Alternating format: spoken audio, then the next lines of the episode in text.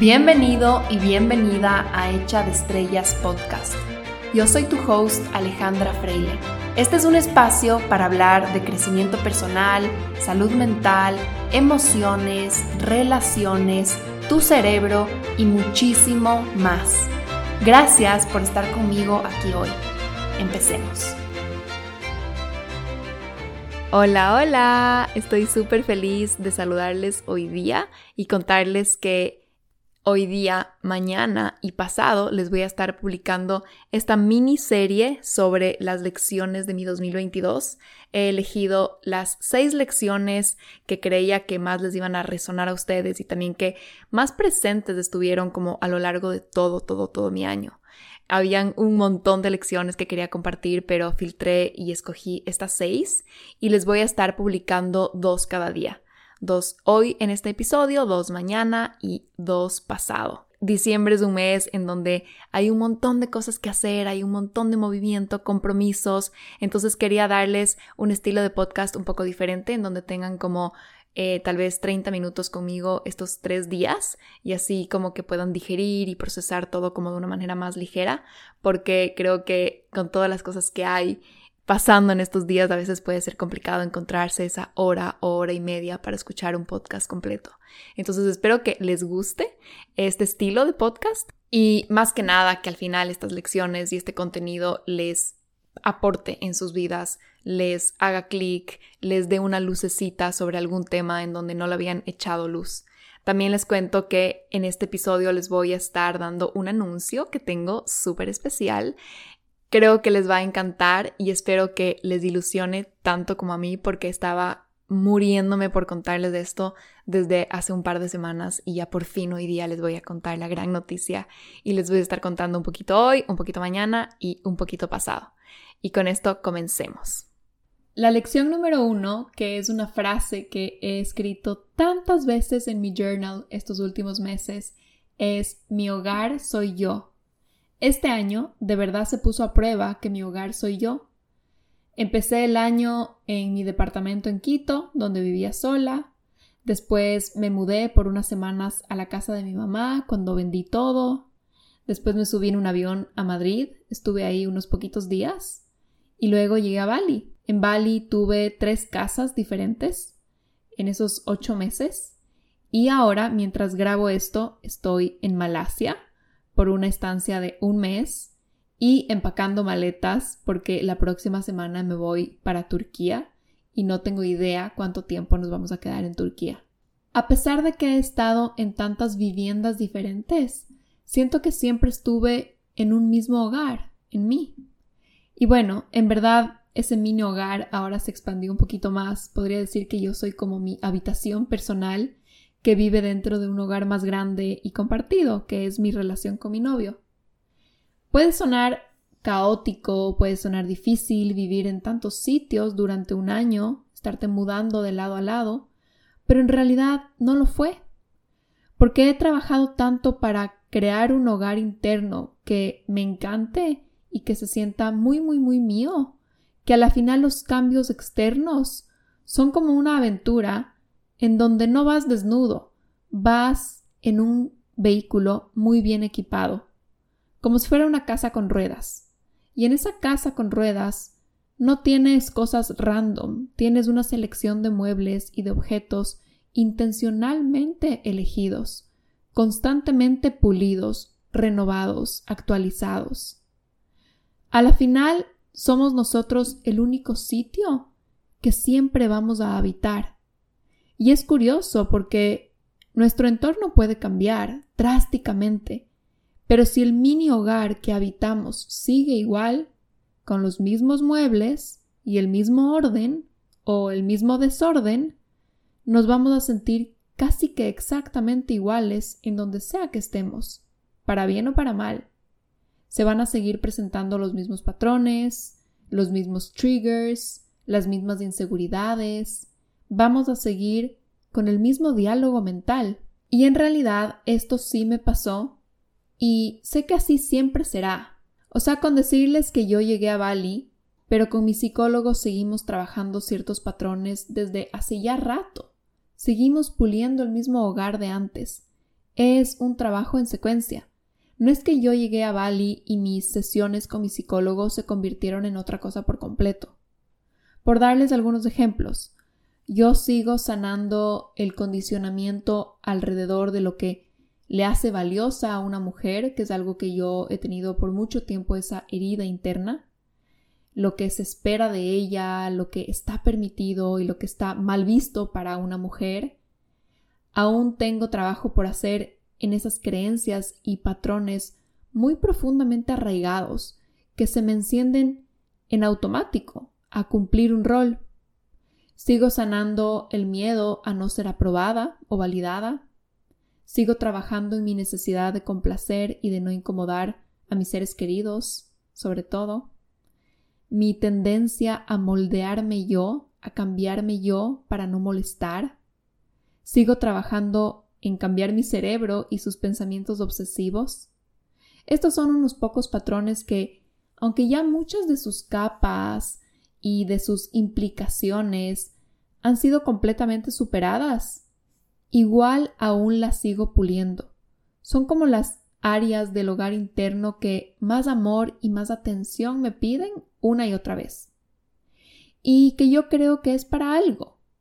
No son retos que atender solo por mí y por mi trayectoria personal y por la trayectoria de mi alma, sino también porque al hacerlo yo aporto una sanación a la conciencia colectiva. Por ejemplo, en este tema del rol de la mujer, es un tema que la conciencia colectiva lo está sanando y quizás yo soy uno de los miembros que individualmente lo está haciendo.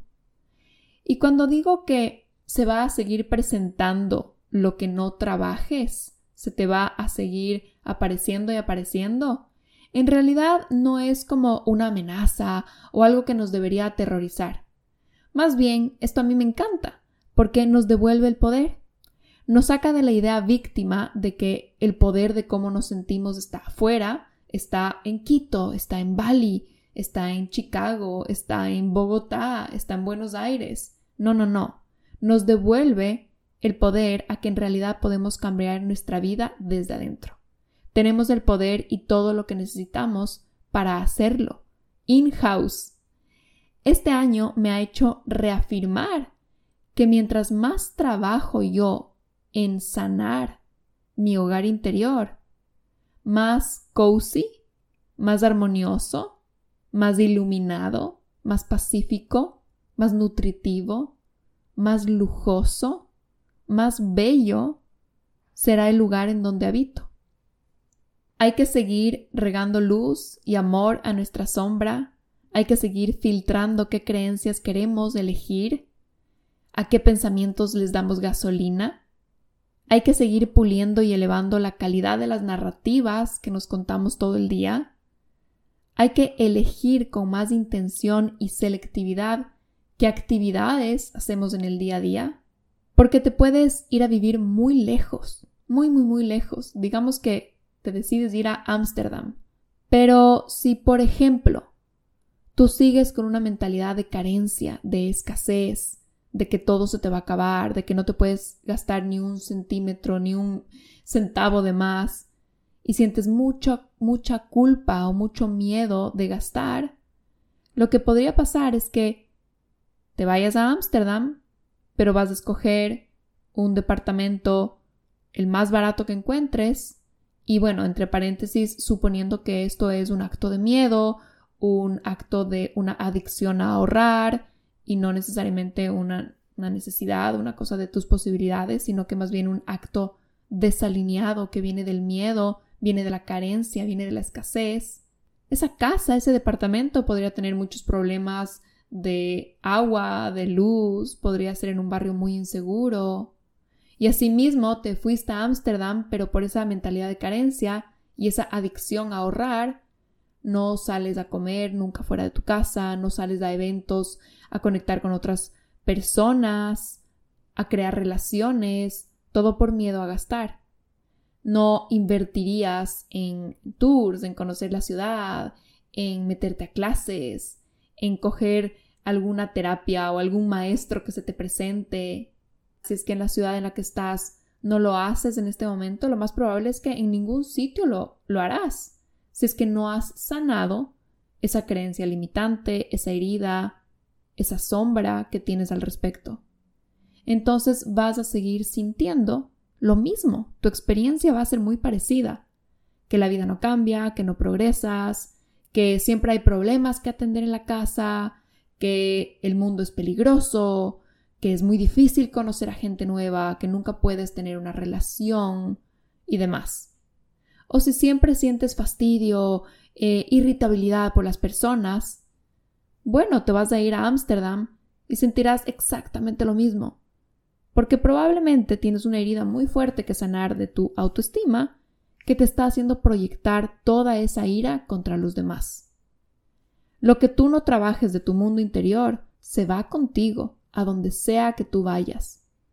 Puede que al comiencito no lo sientas, porque a veces hay una fase de novelería, como ese mood de vacaciones, que uno siente que está como libre de todo, pero con el tiempo, la sombra que no hemos trabajado, la sombra a la cual no, no la hemos echado luz encima, se va a manifestar.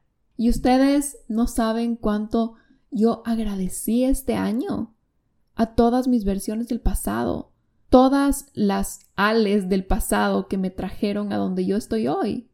Porque lo que yo viví y experimenté en Bali, no se lo debo solo a Bali, sino a mis 29 años de trayectoria para atrás, a todas las horas de terapia invertidas, a todas las conversaciones incómodas que tuve, a todas las, las acciones que di para salir de mi zona de confort.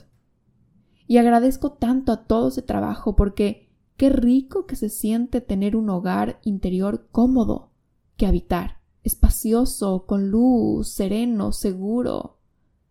Y eso a mí me motiva más a seguir trabajando en mí misma, a seguir invirtiendo en mi desarrollo personal, a cada vez tener mejores herramientas, más constancia, más compromiso con mi trabajo interior. A la final pasas las 24 horas del día en tu cabeza en tu corazón, adentro tuyo. Si estás internamente atormentado, afligido, no vas a tener una experiencia llenadora. Así tengas a la Torre Eiffel al frente, así tengas a tu familia al frente, así tengas a las cascadas del Niágara al frente. Claro que sí, lo de afuera juega un rol en cómo te sientes, pero en realidad yo diría que es un 90% lo que sientes viene de cómo está tu hogar interior. Ahora, claro que a veces es ese hogar interior el que te dirige a salir del entorno, el que te dice, hey, y hay que ir a una tienda que nunca hemos ido antes para comprar nuevos muebles, para comprar la nueva aspiradora, porque tenemos que limpiar esta alfombra que ya se está llenando de polvo. Entonces eso sería ir y encontrar una nueva herramienta para, para ir arreglando ese mundo interior, ¿verdad? A veces te dice hay que movernos de sitio porque por más de que este hogar está bien y es firme, ya la tormenta de afuera está empezando a romperme el techo. O te puede decir hay que movernos porque ya quiero tener una mejor vista por mis ventanas. Esto sí es importante. Ustedes ya saben que yo sí soy una fiel creyente de que una parte de nosotros cambiar y sanar es también saber cuándo tenemos que cambiar lo que nos rodea. El entorno sí ayuda y sí influencia, pero al final tu casa eres tú. Y si sabes tener una relación contigo mismo, te puedes mover por todo el mundo sin sentirte desraizado, porque te vas dentro de un contenedor seguro. Muchas veces decimos, ay, si ya no estuviera en esta casa, si ya no viviría con mi familia, si ya no estaría en esta relación, si ya no estaría en este país, en esta ciudad o en este trabajo, eso es típico, ya no me sentiría así, ya no me sentiría insegura, ya no me sentiría triste, ya no me sentiría enfadada todo el día, ya no me sentiría mal genio, fastidiada, tendría más libertad, tendría más alegría, más dinero. En realidad decir eso es ser víctima porque te estás quitando el poder de tus manos? De que en realidad todo lo que sientes y experimentas tiene mucho más que ver con cómo está tu mundo interior. Lo que en el fondo, fondo, fondo todos queremos, todos los seres humanos, es sentirnos bien. Todos queremos elevar la calidad de nuestras experiencias. Queremos sobre todo sentir paz, amor, placer, vitalidad, ilusión, diversión.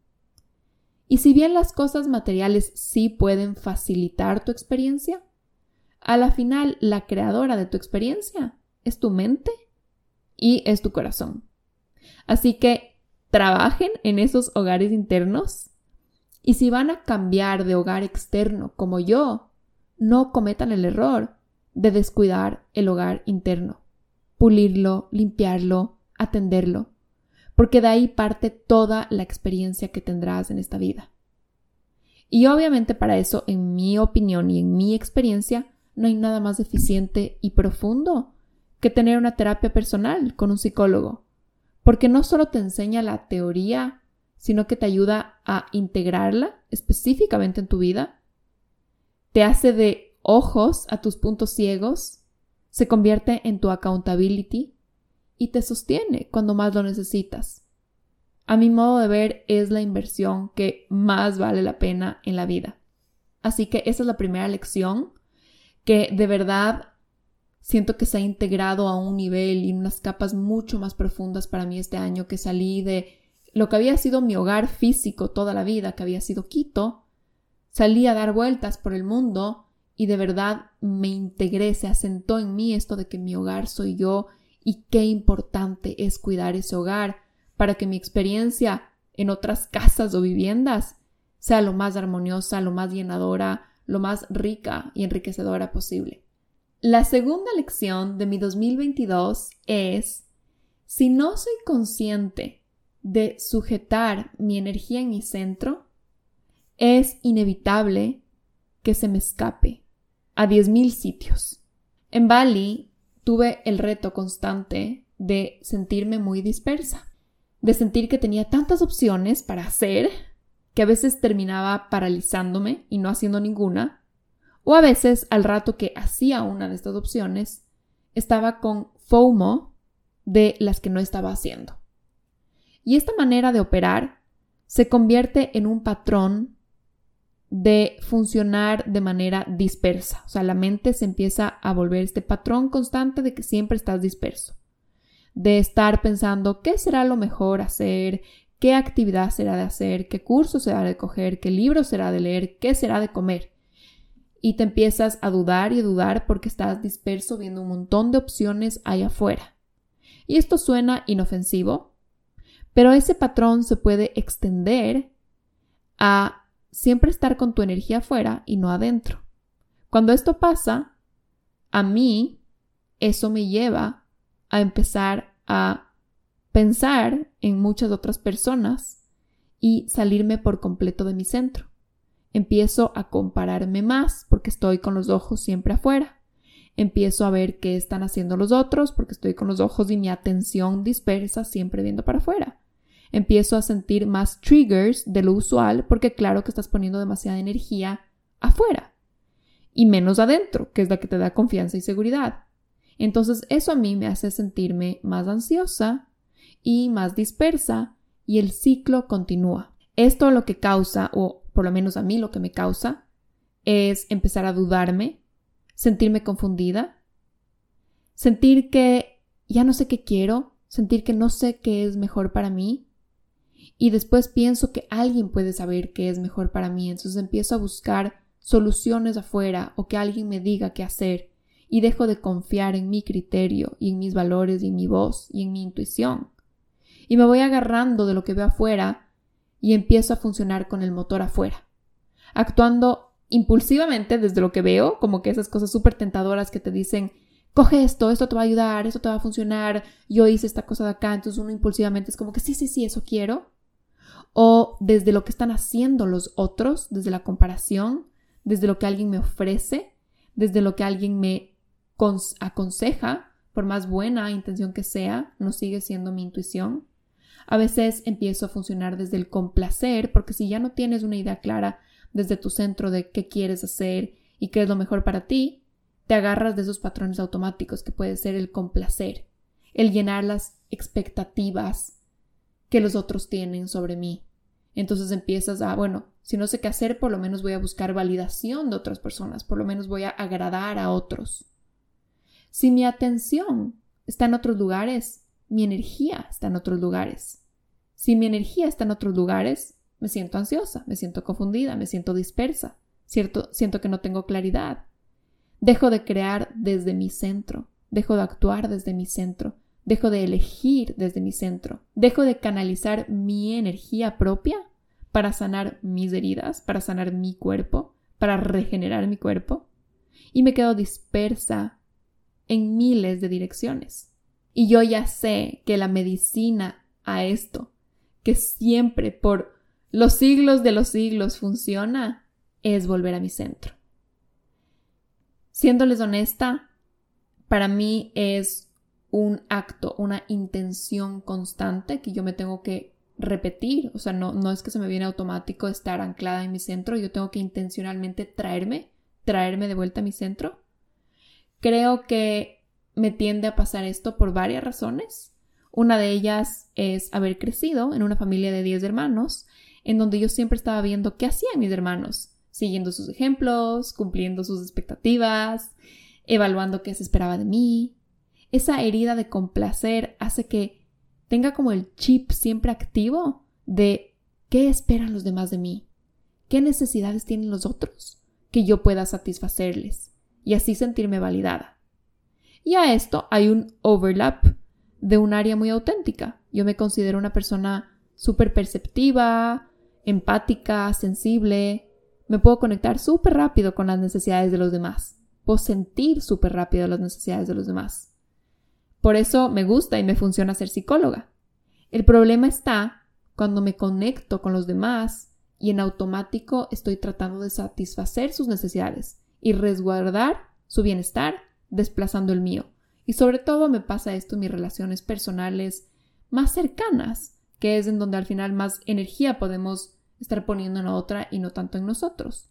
Y esto es bastante irónico con el tema de ser mi hogar, porque cuando estoy atendiendo a otros primero, cuando estoy satisfaciendo a otros primero, cuando estoy leyendo qué piensan y qué quieren los demás de mí, mi hogar queda deshabitado, abandonado. Y a la final quedo exhausta, quedo abatida, quedo malnutrida, me termino sintiendo sola. Porque cuando no estás en tu hogar, hay como un sentimiento de orfandad, que no te lo llena nada. Y cuando estás así, tampoco puede servir a los demás. Porque a la final la fuerza de servicio y de aporte más grande y constante al mundo no es la búsqueda de validación, no es el deber, no es tengo que servir al mundo. Eso se acaba, eso se desgasta, eso eventualmente te, te pone exhausta, el deber. Lo que no se acaba, la fuerza más constante de la cual tú puedes aportar al mundo es el amor y el amor habita y se nutre de ese hogar interno. Es como una fogata interior que tiene que estar prendida para que pueda irradiar su calor.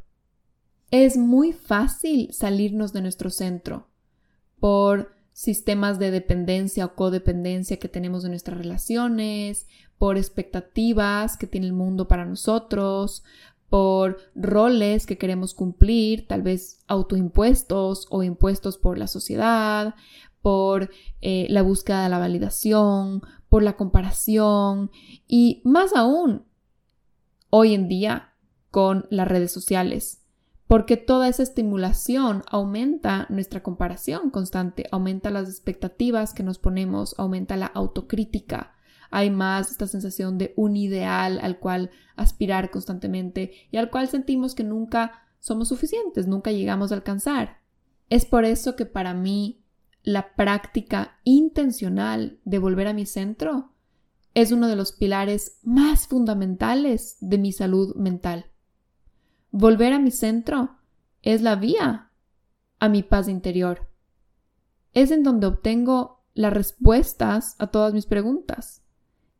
Es en donde encuentro mi brújula de vida, es en donde conecto con mi creatividad y mi poder de manifestación, es en donde está la energía que necesito para sanar mi cuerpo y regenerar mi cuerpo. Yo creo que es una de las prácticas más esenciales para todo ser humano, es un no negociable para la paz interior, para la manifestación, para sanar condiciones de salud, para crear tu propósito de vida.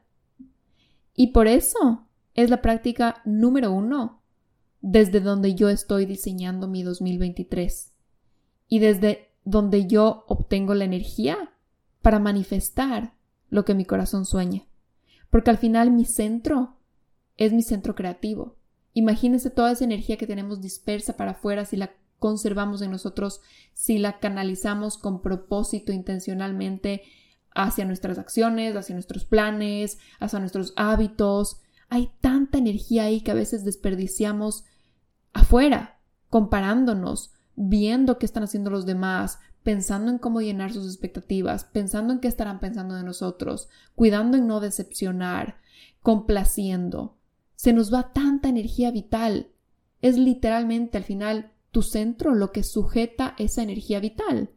Y yo creo que la energía vital, al fin de cuentas, también es la energía de sanación, sea para un tema de salud mental o de salud física. Esa energía bien canalizada te puede literalmente sanar y transformar. Si me preguntan a mí, yo le respondería con la mano en el corazón que es la herramienta principal con la que yo voy a entrar en este nuevo año. Y tal vez estarán preguntando cómo se hace. ¿Será que con la simple intención de volver a tu centro es suficiente? Y yo creo que sí, es un primer paso, pero también hay otras cosas que hay que hacer. Puedes volver a tu centro, pero rápidamente salirte, automáticamente salirte por, de nuevo, esos sistemas de dependencia, codependencia que tienes, tal vez simbiosis que tienes con otras personas, tal vez una herida muy grande de comparación, tal vez literalmente tu cerebro necesitamos reentrenarlo a hacer una actividad a la vez y dejar de estar multitasking en 10, porque eso también te crea la tendencia de siempre estar observando para afuera y no poder sujetarte a ti adentro. Entonces, la intención de conectar con tu centro es lo primero. Pero a través de los años, yo sí he coleccionado y creado maneras eficientes y potentes para conectarme que van más allá de la simple intención de hacerlo. Lamentablemente, no les puedo describir aquí porque son ejercicios guiados que requieren un espacio y un tiempo exclusivo para hacerlos. Pero sí les quiero ofrecer poder trabajarlo conmigo si es que esto es algo que les resuena y que sienten que les podría ayudar. Decidimos juntar nuestros cerebros y nuestras energías con mis muy queridas amigas y grandes profesionales Isa García y Dani Schulz para ofrecerles un programa de planificación y manifestación de sueños para el nuevo año. El programa se llama 2023 Soñado y es un programa de seis días en donde vamos a juntar las herramientas que más nos han funcionado a nosotras personalmente para justamente crear nuestras vidas, para ver nuestros sueños más locos manifestarse y para saber cómo seguir soñando y vivir en una expansión constante sin que esto se acabe cuando uno llega a cierto nivel. Entonces vamos a escoger y filtrar solamente las mejores herramientas, las más eficientes, las más potentes, que nosotras hemos probado que nos funcionan con nuestros pacientes, nuestros clientes, nuestros alumnos a lo largo de estos años y así tener un método sólido y comprobado que va muchísimo más allá de un simple planteamiento de metas de año nuevo. Creemos que al juntar nuestros diferentes expertise se va a crear, va a nacer para ustedes algo mucho más profundo, más potente y más mágico de lo que cada una de nosotras lo podría hacer individualmente. El programa está de verdad espectacular y las tres estamos súper determinadas en darles todo lo mejor y más elevado que sabemos, para que terminen el 2023 diciéndose a sí mismos qué impresionante el impacto de haber arrancado el año dándome este regalo a mí misma, haciendo este trabajo. Les seguiré contando más sobre 2023 soñado en los siguientes episodios y también en mi Instagram si me siguen.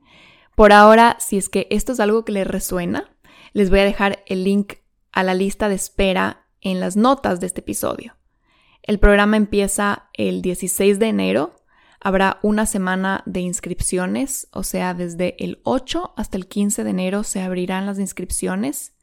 Pero yo sí les recomiendo que se registren a la lista de espera por dos razones. Primero, porque ahí les va a llegar directo a su mail todo el detalle del programa, con la descripción de lo que incluye, el precio y todo lo demás.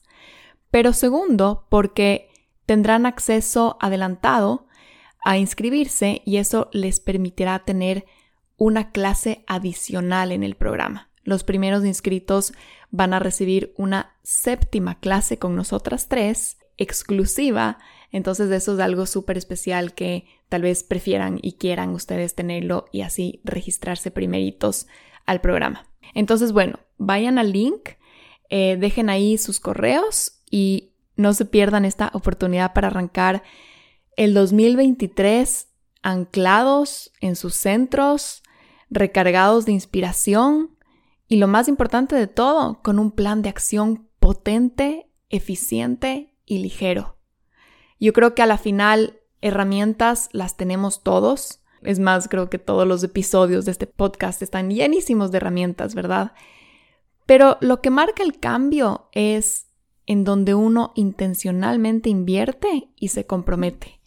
Solo son seis días del programa, entonces no es un compromiso larguísimo, pesadísimo, de un montón de trabajo, pero puede ser esa semana de trabajo, esa semana para ti misma, con herramientas muy potentes de muy alto nivel, lo que cambien por completo la trayectoria de tu año porque vas a empezar con un mindset completamente distinto, vas a comenzar con claridad sobre qué acciones dar que sí se alineen con, con quien tú eres, pero también con quién quieres ser, con esa persona en la que te estás queriendo convertir.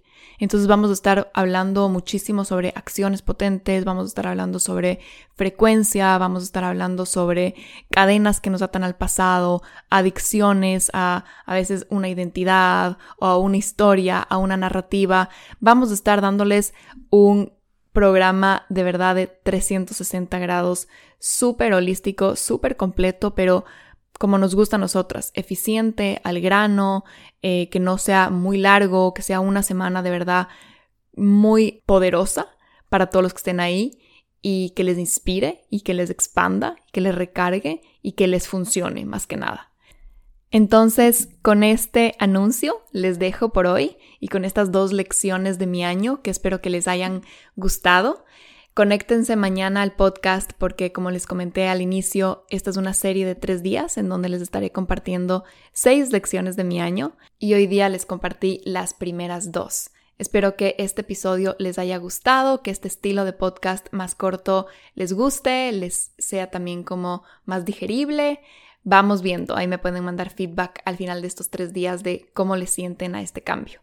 Les mando un abrazo muy, muy, muy grande con todo mi cariño y ya nos estaremos escuchando mañana.